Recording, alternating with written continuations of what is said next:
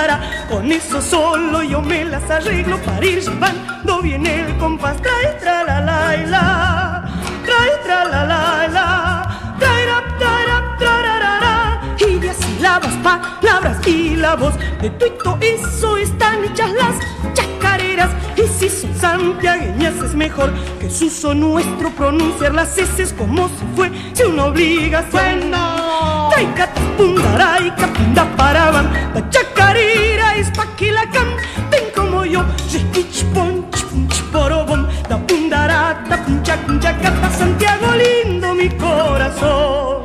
Hola queridos amigos, qué bueno tenerlos otra vez aquí conmigo en la canción verdadera. Ya se habrán dado cuenta por la canción, por el ritmo, por la voz de quién se trata el invitado de hoy. Sencillamente una mujer maravillosa desde todo punto de vista. Integrante de una familia numerosísima de músicos que han dado realmente algo extraordinario, han sido pilares de la música popular en la Argentina. Tanto Marián como su hermano Pedro, como su hermano Chango, como todos, como su mamá, la Pocha Barros, han hecho cosas maravillosas por la música popular argentina. Definitivamente vamos a adentrarnos en la conciencia de esta extraordinaria cantante para enterarnos un poquito cómo está hoy y qué piensa sobre la música popular que ellos hicieron con tanta hidalguía. Hola Marian querida, qué gusto tenerte en la canción verdadera. Abrí justamente el programa con la chacarera Chiporo Doble, que es impresionante, sinceramente, sobre todo para la época, porque este disco en el que está esta chacarera, que es tu primer disco grabado en el año 1967, un año en el que casualmente yo ponía por primera vez mis pies en el escenario de Cosquín. Hay algunas otras canciones como La Flor Azul y también Vamos a pasar después de esta primera pregunta, padre del carnaval, que tuvo un éxito gigantesco por aquellos años. Contame un poco quién era Marían Farias Gómez, de dónde venías, cómo nació eh, la música en voz. Obviamente es familiar, pero quiero que me lo digas vos.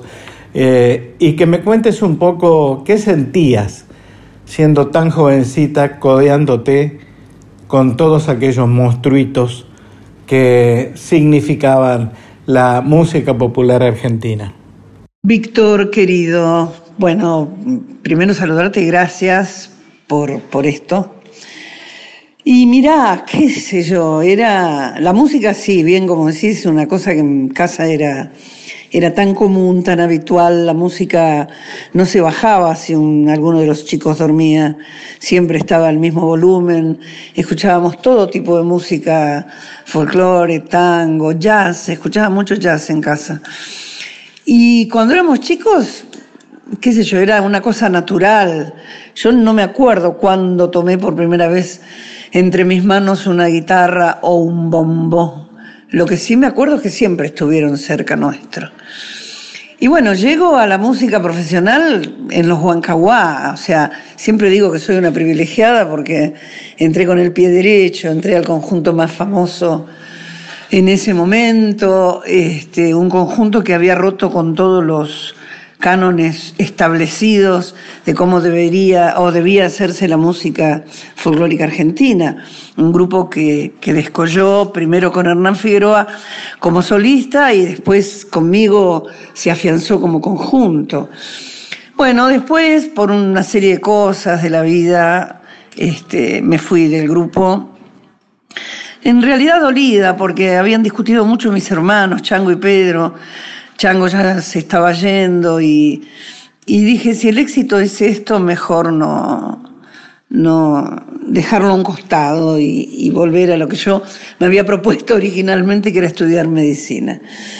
Pero llegó un, un, día Ariel Ramírez a casa, yo vivía todavía con mi vieja, y bueno, estuvo desde las 10 de la mañana hasta las 7 de la tarde, hasta que me convenció de que fuera solista.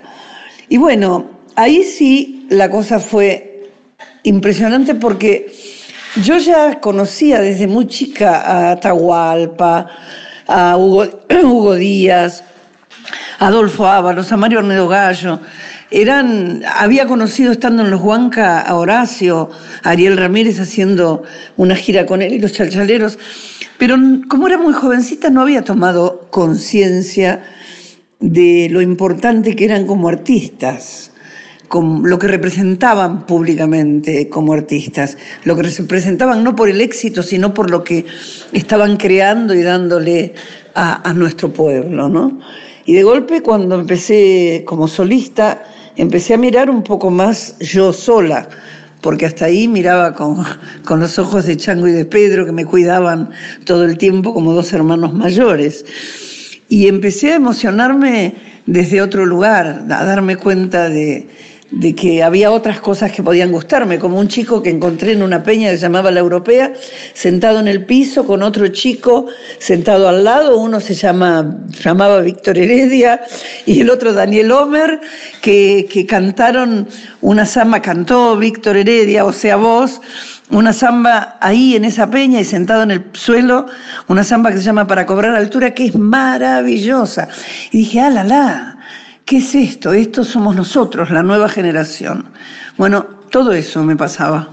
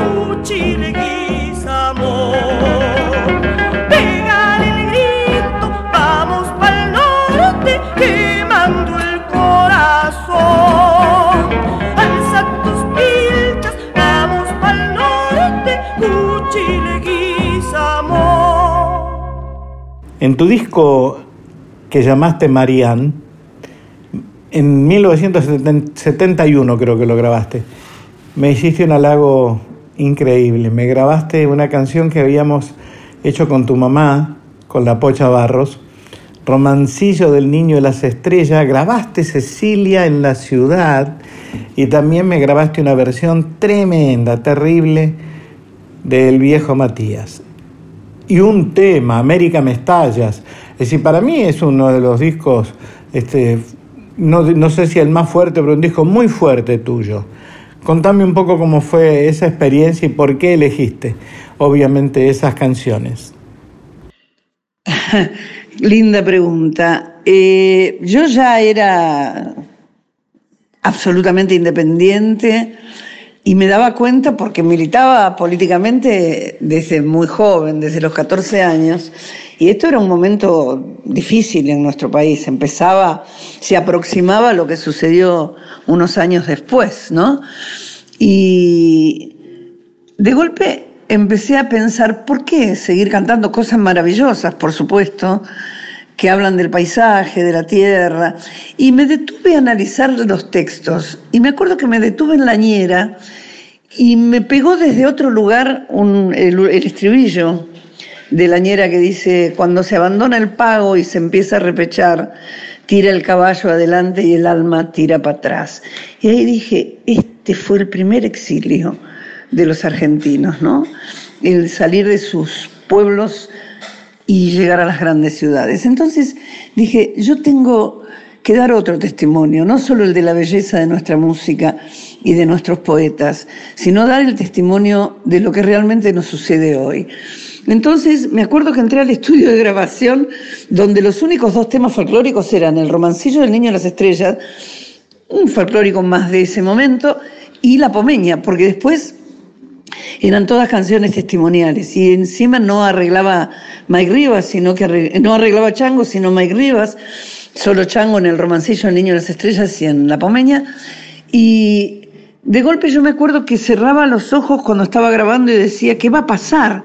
Porque el público y la prensa están acostumbrados a otra Mariana, a otro repertorio en Mariana. Entonces me acuerdo que sale el disco donde yo tenía necesidad absoluta de dar ese testimonio, el de Cecilia en la ciudad, el del viejo Matías, el de todos esos temas tan, tan profundos y de nuestro momento, en ese momento valga la redundancia. Una enorme necesidad, era algo que me lo pedían las vísceras, el cuerpo, todo. Pero al mismo tiempo, como seguía siendo muy joven, tenía un poco de temor, porque no sabía qué podía pasar. Me acuerdo que sale el disco, y en ese momento Guerrero Martínez era el que marcaba el sí o el no. Tenía un programa en la radio que se llamaba El Show del Minuto. Me hizo pedazos, no como cantora, sino que por qué había elegido ese repertorio. Entonces ponía una chacarera del disco anterior, una chacarera común y silvestre, de las alegres, esas que canto yo, como chacarera del rancho, y ponerle ponía eh, América Mestallas. O, mm, qué sé yo, ponía otro tema, una samba, y ponía Cecilia en la ciudad, y decía que por qué, bueno. Entonces me acuerdo que lo llamé a Osvaldo Valverdú, que era el prensa del sello, y le digo, Osvaldo, nos está matando, no vamos a vender ni un disco. A la semana me llama Valverdú y me dice, gorda, estamos vendiendo como pasto el disco. Y ahí me di cuenta que no me había equivocado, que ese era mi camino definitivo.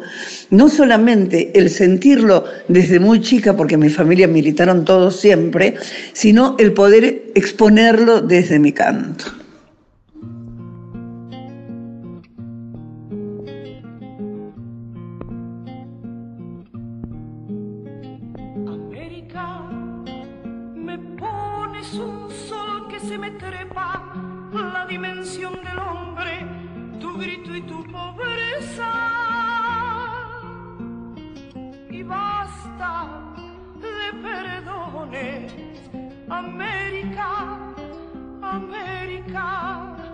me pones.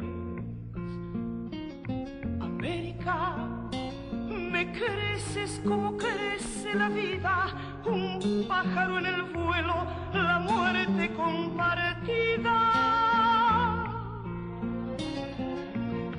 En demasiadas veces, América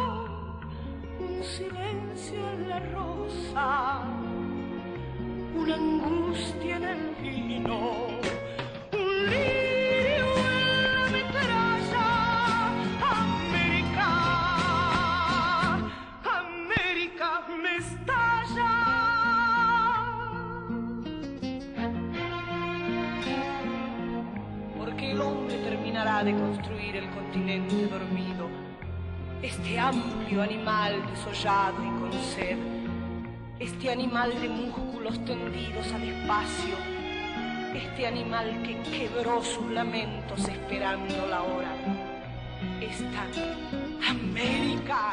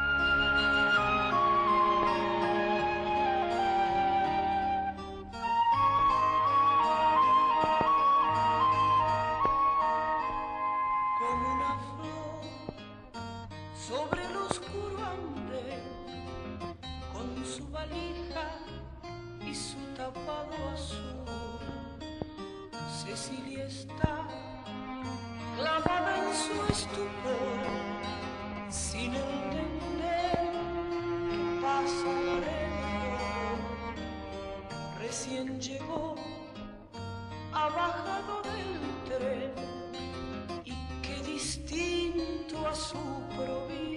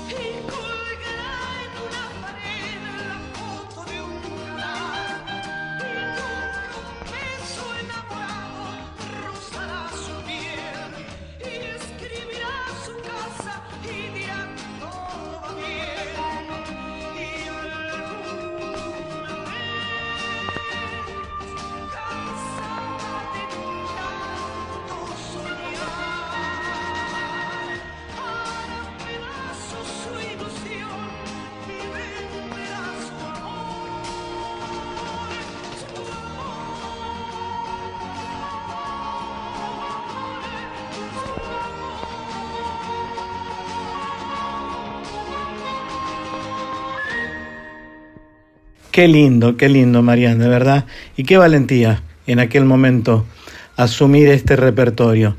Déjame que me dé el gustito y ustedes también disculpen el egocentrismo en este momento, en esta oportunidad. Quiero escuchar esta versión tan hermosa que hiciste del viejo Matías.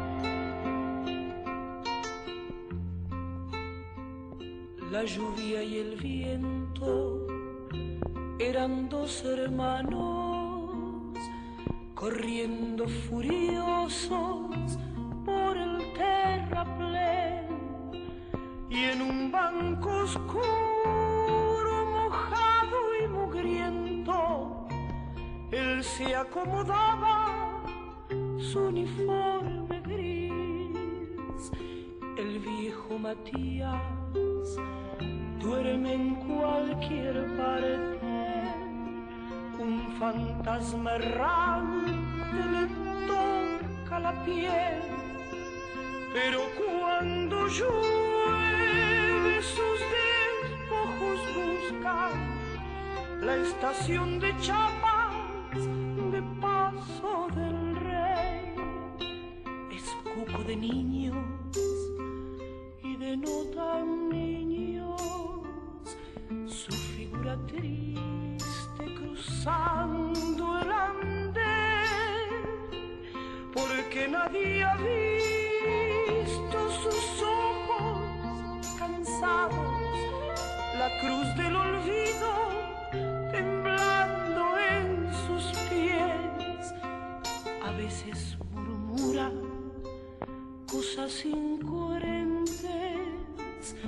habla de la guerra, imita el cañón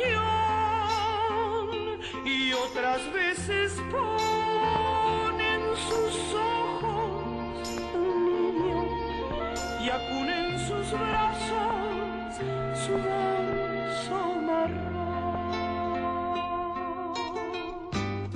Cuando llegan trenes se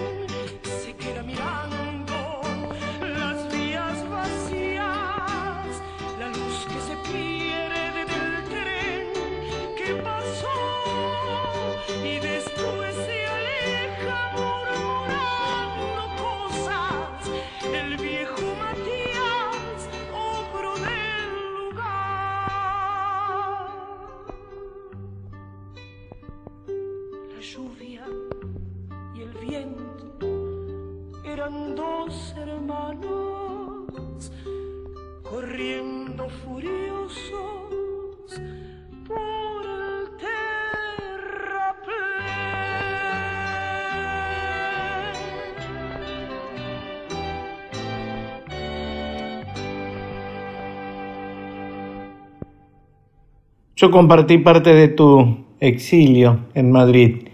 Y justamente en aquellos años, estamos hablando del 76, 70, no, 78, eh, nacieron algunas grabaciones realmente muy sensibles, muy especiales, como la que hiciste junto con tu hermano el Chango, ese extraordinario, ese musicazo que es el, el Chango Farias Gómez. Yo rescaté una actuación en vivo eh, donde el chango toca la batería y otro de tus hermanos, el menor, toca el bombo. Y vos cantás con una voz, te digo, impresionante, Marian.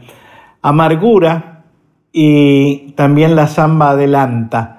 No sé si tenés recuerdos de esa actuación, pero me gustaría que si los tenés me los cuentes un poquito.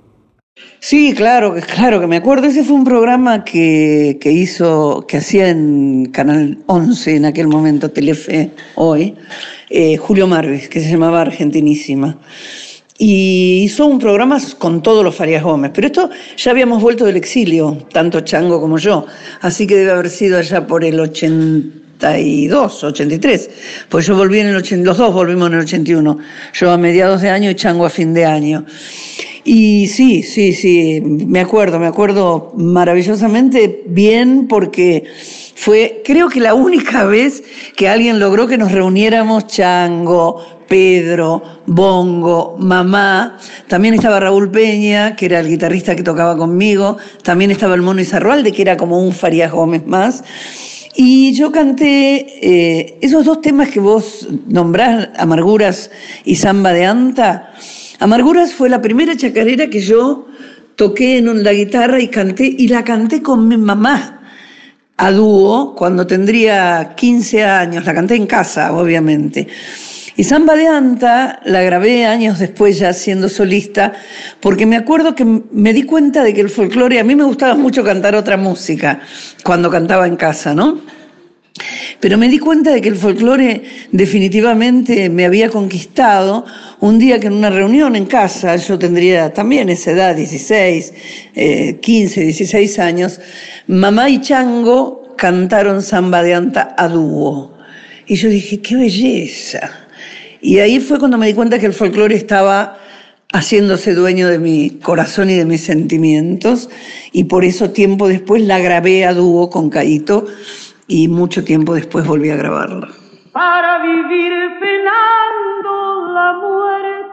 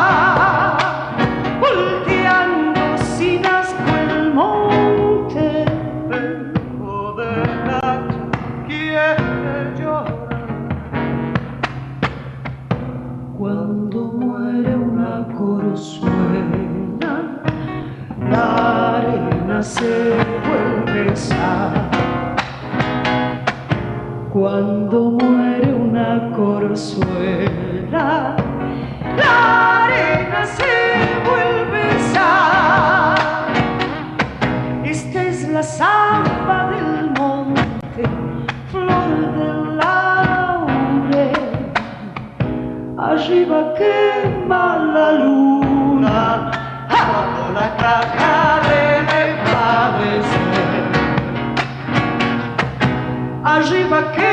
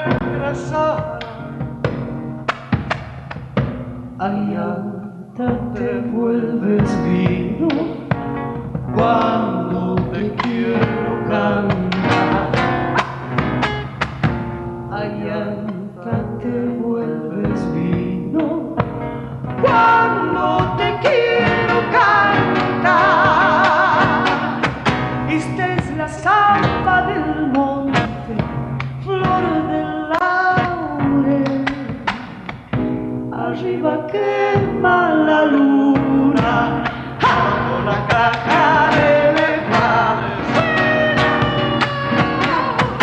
Arriba quema la luna. Uno de los grupos que irrumpió y que rompió con una serie de reglas folclóricas tradicionalistas establecidas fue justamente uno al que vos perteneciste allá por 1963. Habías reemplazado a Hernán Figueroa Reyes, los Huancahuá.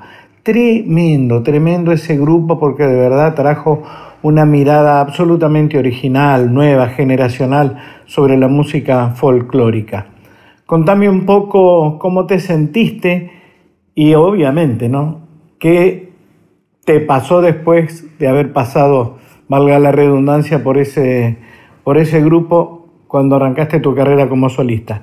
Voy a poner de ese disco de 1963, para que la gente lo sepa también, La Baguala de Julio Argentino Jerez e inmediatamente uno del Tata de Enrique Farías Gómez, de quien también me podés echar un parrafito, la, la Fortunata Gómez.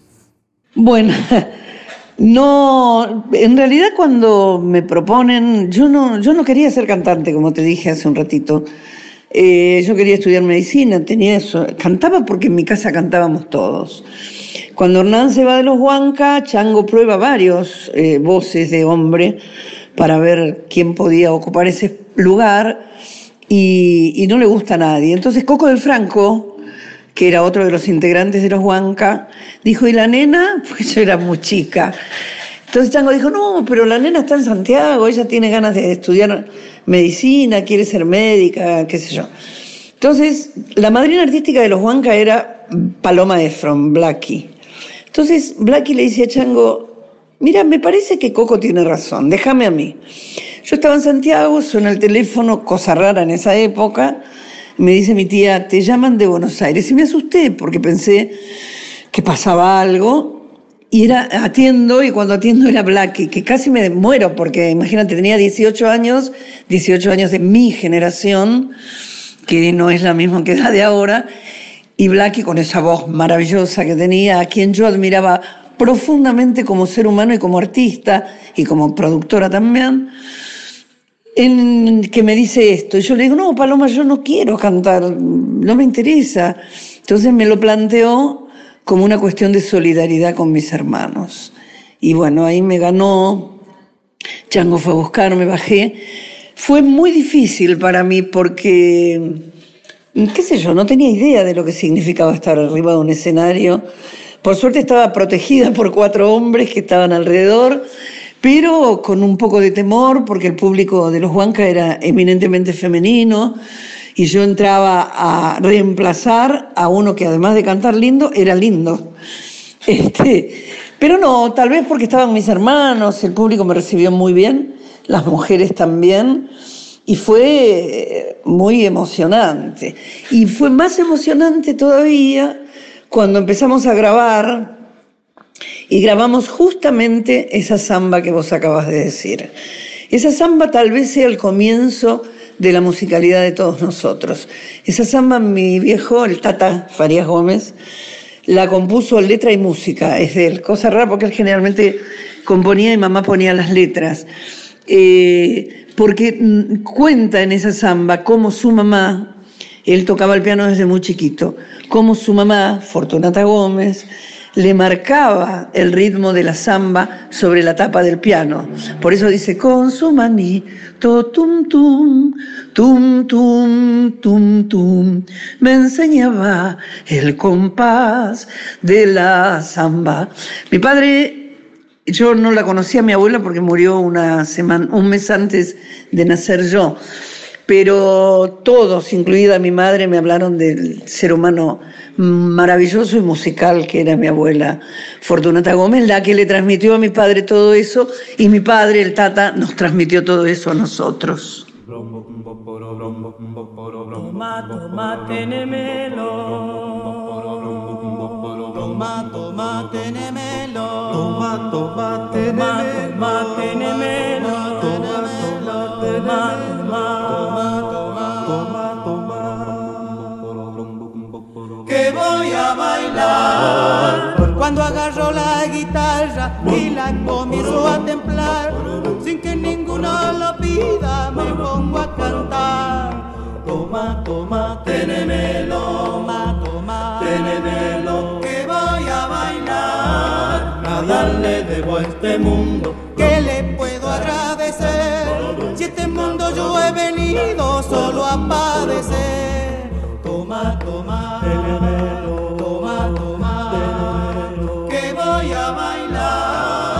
No hay hermano, no hay parientes, del amigo ni que hablar, solo el cariño de madre, ese sí es verdad. Chacarera me han pedido la baguala y de cantar, salgan jóvenes y viejos todos a bailar. Muérete si me andas buscando, un favor te pediré Déjame seguir cantando, llévame después. Toma, toma, tenemelo, toma, toma, tenemelo, que voy a bailar. Si la chacarera muere, yo también quiero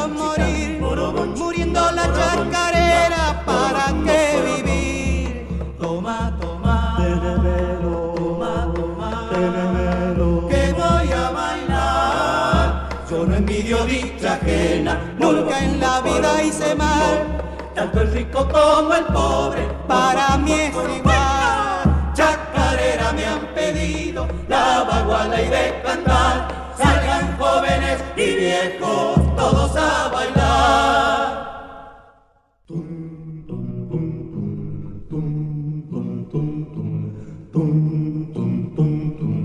Con su manito, tum, tum.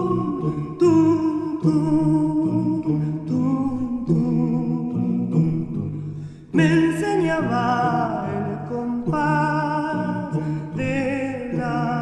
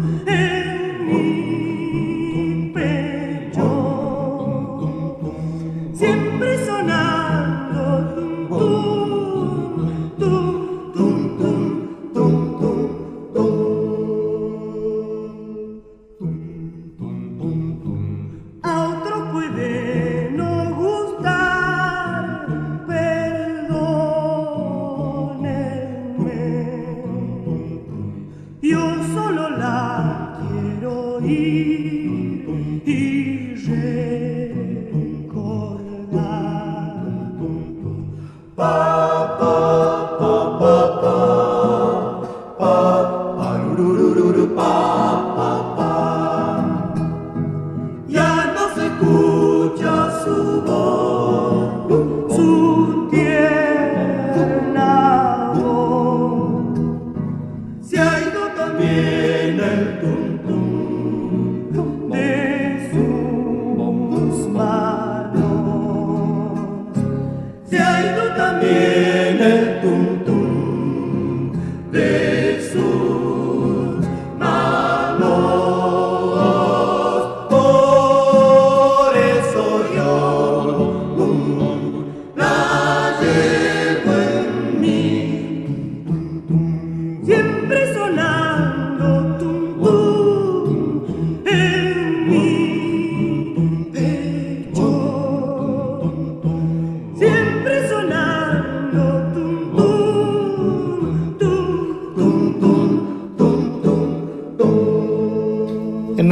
hay momentos compartidos que son mágicos. Son como fotografías imborrables para mí. Algunos viajes que hicimos en nuestras primeras giras en aquel Fiat 600 que yo tenía, parte de nuestro exilio compartido en España, en Madrid. Anécdotas muy graciosas que todavía me hacen reír y otras que nos entristecen, otras situaciones que nos entristecen, partidas demasiado tempranas de nuestros amigos, de nuestras familias, pérdidas, lo que sucede siempre en la vida. Pero yo guardo con especial emoción una frase que vos me soltaste un día, que es, Víctor, me dijiste, ¿por qué lo de cantar tanto para afuera no intentás decir más? Yo lo asimilé y te regalé una versión de El viejo Matías cantada como vos me estabas indicando en ese momento y sentí que de verdad había, había subido un peldaño en mi vida como artista merced a esa indicación que vos me hiciste. Pero te voy a decir algo, si lo hubiera simplificado dándome la versión que vos hiciste con Luis Salina del tango Nada, con esa interpretación me hubieras explicado todo. Contame un poco qué sentiste en ese momento, en esa grabación y por qué grabaste ese tango. Yo también me acuerdo, tengo recuerdos muy lindos de, nuestra vida eh, como artistas, como amigos, como compañeros, de esas cosas maravillosas que hacíamos con Hamlet, Lima Quintana. A veces digo, pensar los músicos que nos acompañaban, que eran genios, músicos que lo hacían todo por amor, porque era una época en la que estábamos peleando todos para que la cosa surgiera. Y, bueno, y a veces digo, qué cara dura haberle dicho eso a Víctor, pero era lo que sentía, porque tu voz maravillosa, tus obras más que maravillosas, no hay una que no nos conmueva a mí y a todos los habitantes de este país y de América Latina. Y yo pero yo decía, algo le está faltando. Y un día me di cuenta que era que tenés tan bella voz, y más en aquella época que éramos todos tan jóvenes, que nos, tal vez nos escuchábamos demasiado. Por eso me atreví a decírtelo y creo que, que acerté. Y con relación a nada, ¿Qué te puedo decir? Yo no, no canto cosas que no me conmuevan. Siempre lo digo, eh, no, no puede, puedo escuchar en alguien algo que me conmueve cuando lo escucho en otro, pero si yo quiero cantarlo y no me conmueve a mí, decido no cantarlo, no me conmueve a mí mi propia versión. Y nada sintetiza, si bien es una canción, un, sí, es un tango canción hecho de un hombre para una mujer, creo que a mí me sintetizó esto que me pasó cuando volví del exilio, justamente. Después de cinco años, del 76 al 81, este, yo dije, bueno, llego a Buenos Aires y me voy a encontrar con un montón de gente, porque mis padres me contaban lo que pasaba, pero no me iban contando quiénes no estaban ya, por, porque lo que sabemos, porque los habían secuestrado, porque los habían matado. Y de golpe ese nada que está dedicado por el autor a una mujer, a mí me significó la ausencia de tantos compañeros y tantos amigos que ya no están.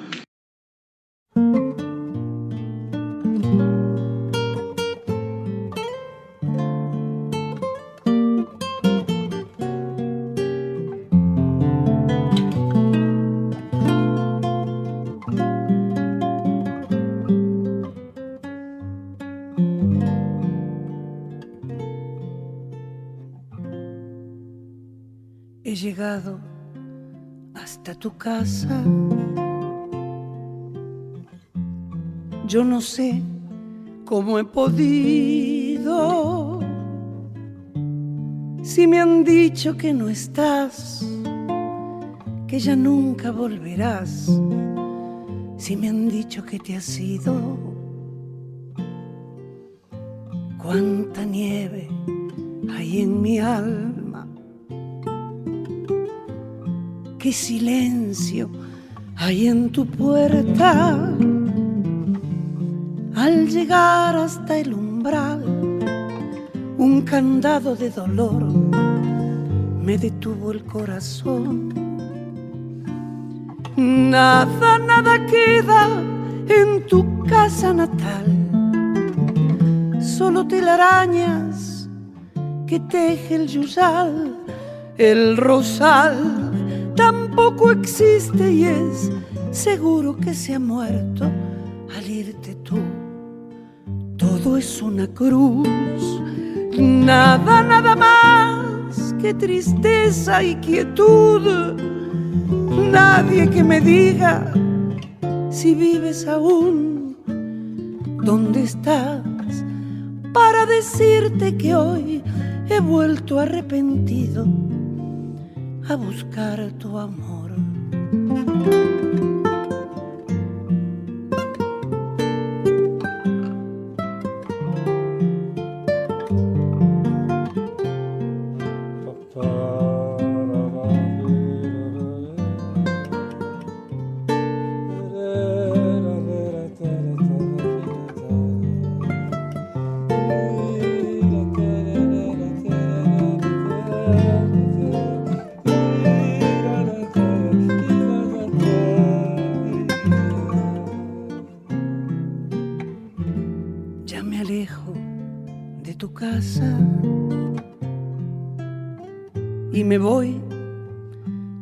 Sé dónde.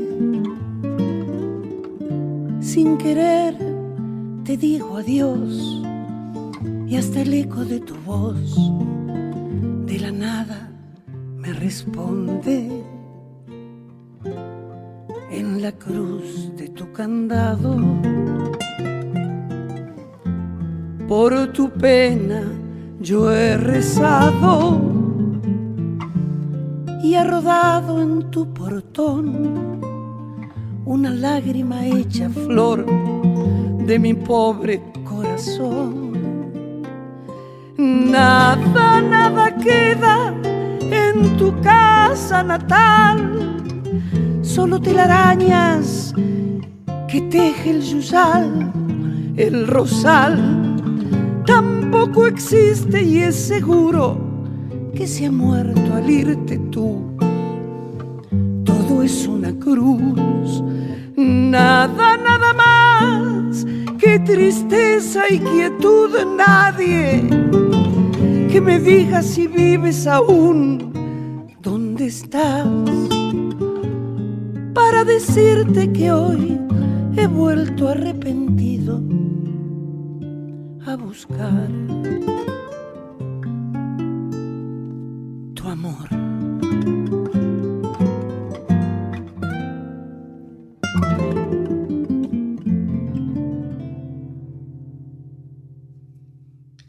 Se fue hace poquito un querido y entrañable amigo mutuo que es Manolo Juárez. Digo es porque no voy a decir nunca la palabra fue, porque esos amigos van a estar siempre aquí, en el hoy, en el presente, en el corazón en la idea, en el recuerdo.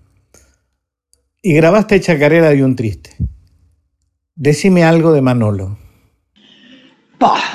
Me tocas la parte más sensible, más débil mía. Eh, para mí la partida de Manolo es uno de los golpes más fuertes que he sentido desde la partida de Chango, que fue en el 2011. Manolo para mí es como un hermano con el que aprendí mucho, no solamente de música, sino de cómo debe ser uno en la vida. Este, hasta, hasta me enseñó cosas para la cocina, no para cocinar, sino cuento una anécdota muy, muy linda, que Manolo me decía, no, no, uno tiene que cocinar de a poco, ir agregando los condimentos, primero uno, esperar un poquito para que se eh, sienta el sabor en lo que estás preparando, después agregar el otro. Es lo mismo que cuando vos invitas a gente a tu casa, no llegan todos juntos, van llegando uno atrás de otro y vos te vas alegrando cada vez más. Bueno, Manolo era así, Manolo era un tipo que aún en las cosas más simples demostraba su enorme sensibilidad, su enorme carisma, a pesar de que era bastante cabrón, un, tipo al que quiero entrañablemente, con el que hicimos mucho, hicimos contra Flor al resto mucho tiempo, lo llevamos a Francia, estuvimos en Toulouse cantando con él y con Chango en Contraflor al resto, pasé por él, con él por España después, era un hermano más, un hermano mayor al que le debo no solamente todo mi amor, sino el agradecimiento inmenso por todo lo que me dio. El gran Manolo Juárez, lamentablemente no tan reconocido en nuestro país a nivel popular.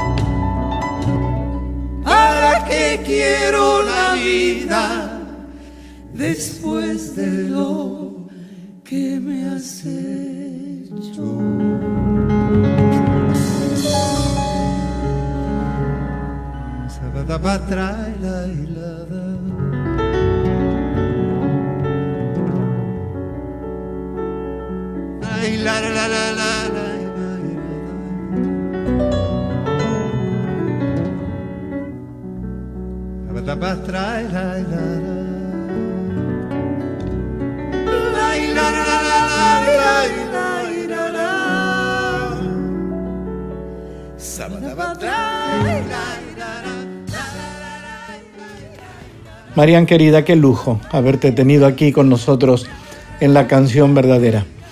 Sos uno de los pilares fundamentales de la cultura musical y popular de la Argentina. Te voy a pedir solamente que te despidas con una reflexión sobre los tiempos que corren y cuál sería tu deseo, cuál es tu esperanza para los tiempos venideros de esta humanidad. Bueno, Víctor, querido, Gracias, muchas gracias por esto. Me devolves un poco de aire y de latidos porque uno en esta época, en estos momentos que estamos pasando, no solo en nuestro país, sino en el mundo entero, está, está como, como angustiado, como diciendo qué pasa, qué nos pasa como seres humanos, qué nos pasa a la humanidad, que somos tan indiferentes hacia el otro nosotros, vos, yo, este, todos los que sobrevivimos de aquella época, este, hemos sido privilegiados, como te dije hace un rato, de vivir, de compartir con, la gente, con gente como el Cuchi, como Castilla, como Armando, como Hamlet, que no solamente eran grandes talentos, sino que eran tipos con los que podías hablar de millones de cosas, tuvieras la idea política que tuvieras. No había diferencia porque todos queríamos lo mismo para nuestro pueblo. Yo estoy preocupada por lo que está pasando en nuestro país. Por supuesto que apoyo totalmente al gobierno del presidente Alberto Fernández. Estoy preocupada por lo que está pasando eh, por abajo, ¿no? Esta cosa de, querer tomar la pandemia como, como un arma de guerra política. Este, esta cosa sucia y artera de querer eh, promover un golpe de Estado que sea civil o que sea militar. Eh, el ponernos a todos otra vez en la angustia de pensar que tanto nos costó recuperar la democracia y podemos llegar a perderla nuevamente. Yo espero que no, espero que nuestro pueblo reaccione como deba reaccionar, como reaccionaríamos nosotros en alguna época. Estoy casi segura de que así va a ser, pero te confieso, Víctor querido, que a veces tengo miedo. El enemigo es muy poderoso, no aquí dentro, el enemigo de afuera es muy poderoso, que es el que alecciona al enemigo que tenemos aquí dentro. Pero bueno, seguiremos resistiendo desde la música nosotros, desde la poesía vos, esa poesía maravillosa tuya, y todos juntos seguramente conseguiremos que nuestro país llegue en algún momento a ser definitivamente feliz. Gracias, Víctor querido. Te quiero mucho, te lo repetiré mil veces, te quiero mucho. No hay remedio, ya lo sé. ¿Para qué voy a buscarlo? La deshecha tengo el alma que nunca sería lograrlo. Seguí, guitarra, seguí. Brenda por lo que me hiciste, rasgando toda la noche la chacarera de mi